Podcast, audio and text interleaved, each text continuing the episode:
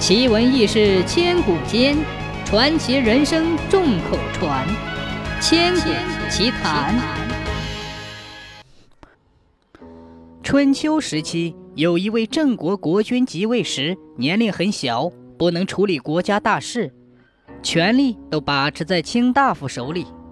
这些人常常为自己的私利互相争斗个没完没了。后来，国家发生大乱，国家的实权落在了一个叫子孔的手里。他喜欢专权弄事，自以为既然自己把持了国家的大权，大家就该一切都听他的。于是，他与各位大夫之间订立了一份盟约。盟约说，一切都要听子孔的。旁人不得干预朝政。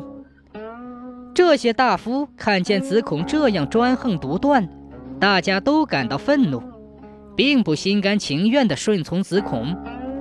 子孔知道后，就想来诛伐那些不满不顺者。子产得知这样的情况之后，急忙出来制止。他说：“不能冒犯众人的愤怒啊！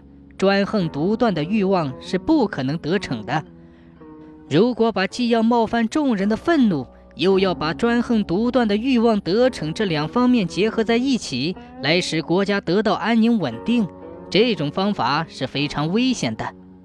不如把书烧掉，来安抚众人，这样您获得了一直想要专横独断的欲望，众人也得到安宁。难道这样不可以吗？专横独断的欲望是不可能得逞的。冒犯众人就会导致祸患，您一定要听从我的劝告啊！子孔听了子产的话后，仔细想了想，认为子产说的对，就接受了子产的建议。